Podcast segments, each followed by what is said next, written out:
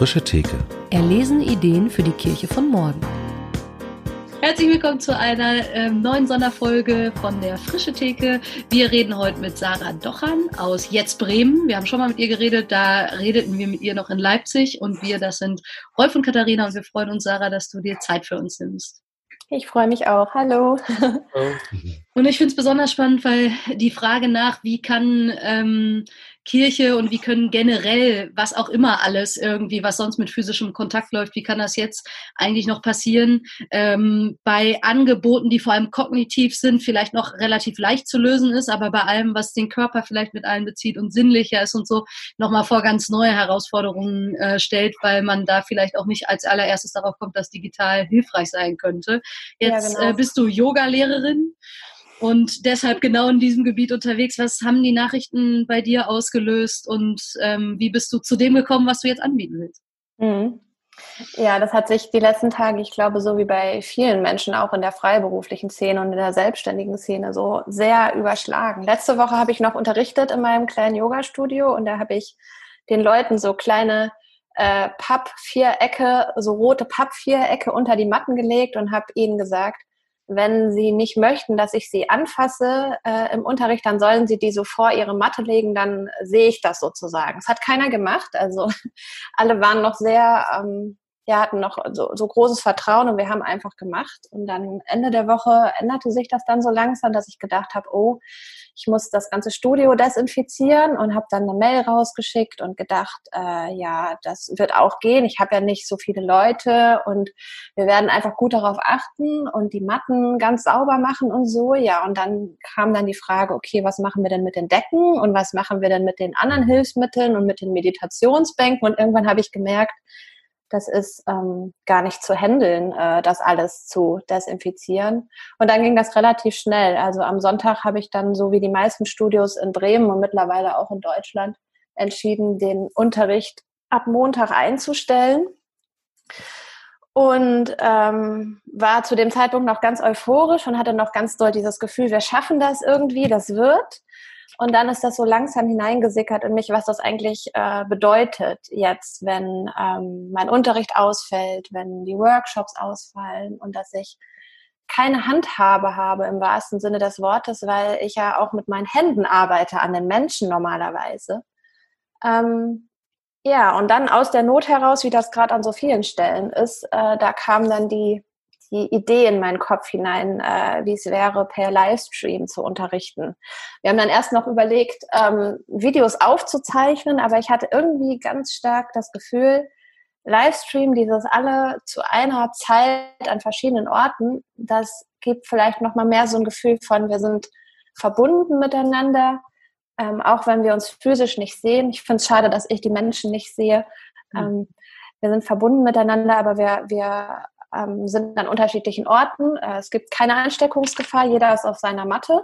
Und so ist die Entst äh, Idee entstanden, quasi per Livestream zu unterrichten. Und das werde ich ähm, heute Abend um 18 Uhr das erste Mal in meinem Leben tun mit meinem Schauspielerfreund Tobi, der am Oldenburger Theater angestellt ist, wo gerade alle ähm, Veranstaltungen ausfallen. Und mhm. Tobi wird mein Mattenmodel sein, ein langjähriger Yoga-Praktizierender, mit, ja, mit, mit, dem ich schon so allerhand äh, gemacht habe in den letzten Jahren. Und der war direkt dabei und der reist jetzt heute Nachmittag hier rüber nach Bremen zu uns und wir haben ein kleines Set gebaut in meinem kleinen Yoga-Studio mit Licht und, und Kamera, so gut es halt jetzt auf die Schnelle ging. Und dann werden wir heute Abend ähm, hoffentlich ähm, dort eine gute Zeit haben, alle miteinander an verschiedensten Orten. Das ist die Idee. ja. Ich merke ja, dass ähm, bei der Frage, macht man sowas per Livestream oder zeichnet man das auf, ich finde, der Vorteil an einem Livestream ist halt, dass es irgendwie mich auch ein bisschen in den Hintern tritt, es jetzt zu machen.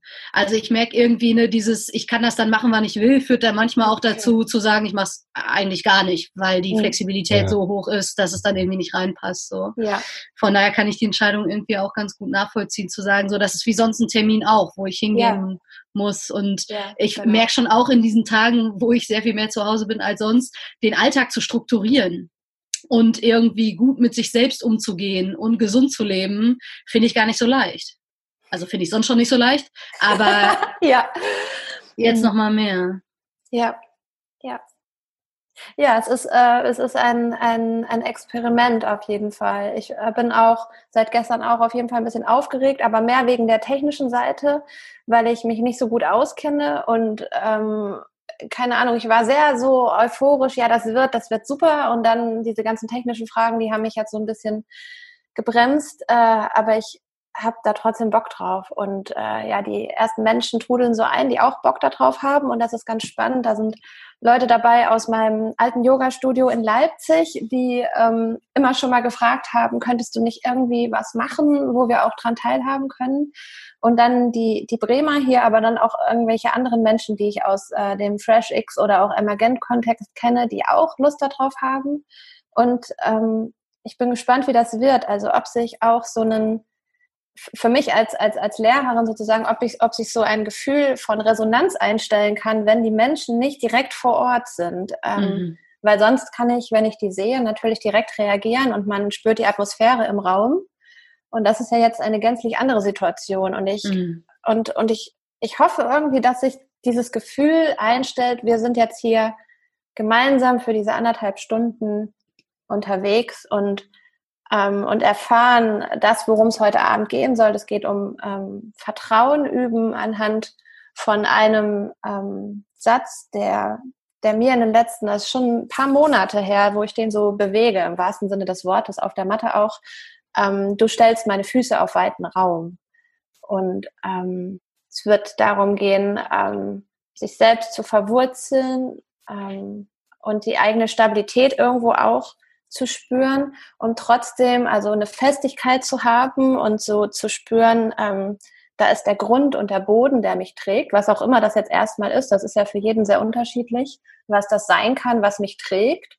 Um dann aber auch äh, durch die Füße aufgerichtet zu werden, quasi mit, mit, der, mit, dem, mit der Schädeldecke Richtung, Richtung Himmel, Richtung nach oben zu wachsen und oben in den Herzbereich eine gewisse Weite und Offenheit einzuladen, inmitten von dieser Zeit, wo gerade so ein, es passiert ja ein enormer Rückzug, den wir gerade erleben, der ist ja auch ähm, mehr als nötig gerade. Es ist, ist so ein ins Private gehen, ein Rückzug in die eigene Wohnung, teilweise sogar nicht mehr rausgehen.